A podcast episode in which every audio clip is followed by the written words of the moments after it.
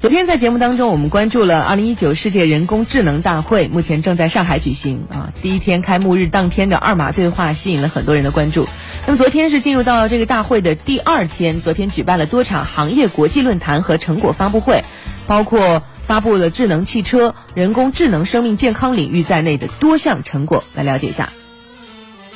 上午，中国首款车规级 AI 芯片征程二代发布。该款处理器的发布，弥补了国产 AI 芯片在该领域的空白。目前，征程二代已拿到五个国家客户的前装定点。明年，第一台搭载中国首款车规级 AI 芯片的量产车有望与国内消费者见面。同样，还有很多行业论坛吸引众多目光。人工智能与法治论坛座无虚席。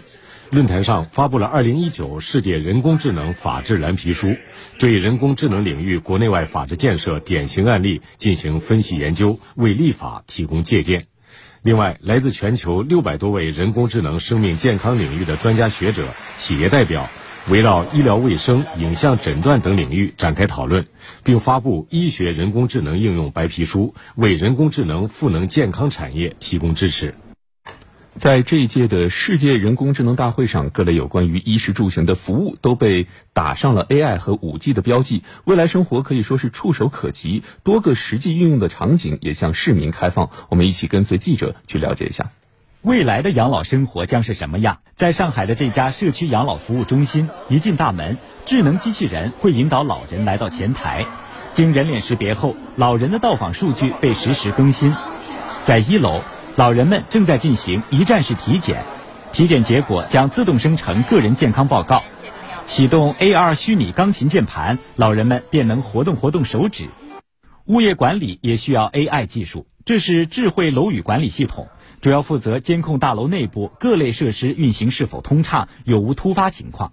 一旦楼内的自动电梯或消防设备出现异常，楼内管理员手持移动平板电脑就能将问题区域内部隐藏的管线看得一清二楚。无人驾驶也不再遥远。就在大会主会场旁边的场地内，国内外二十多家汽车和互联网企业在这里集聚，为观众展示一键叫车、自动驾驶、五 G 远程控制、自动泊车等先进技术。在本届世界人工智能大会展台上，AI 加交通吸引了众多参观者的目光，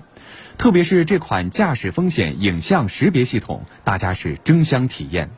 在展会现场，我们看到一款这样的驾驶风险影像识别系统。那通过对司机的刷脸，可以实时的判断出司机的驾驶风险。我们现在就来体验一下，到底是怎样判断驾驶风险的。登上这个模拟驾驶室，记者左右摆头，人工智能立刻预警；打个哈欠，人工智能立刻显示记者开车分神了，注意力分散指数上升。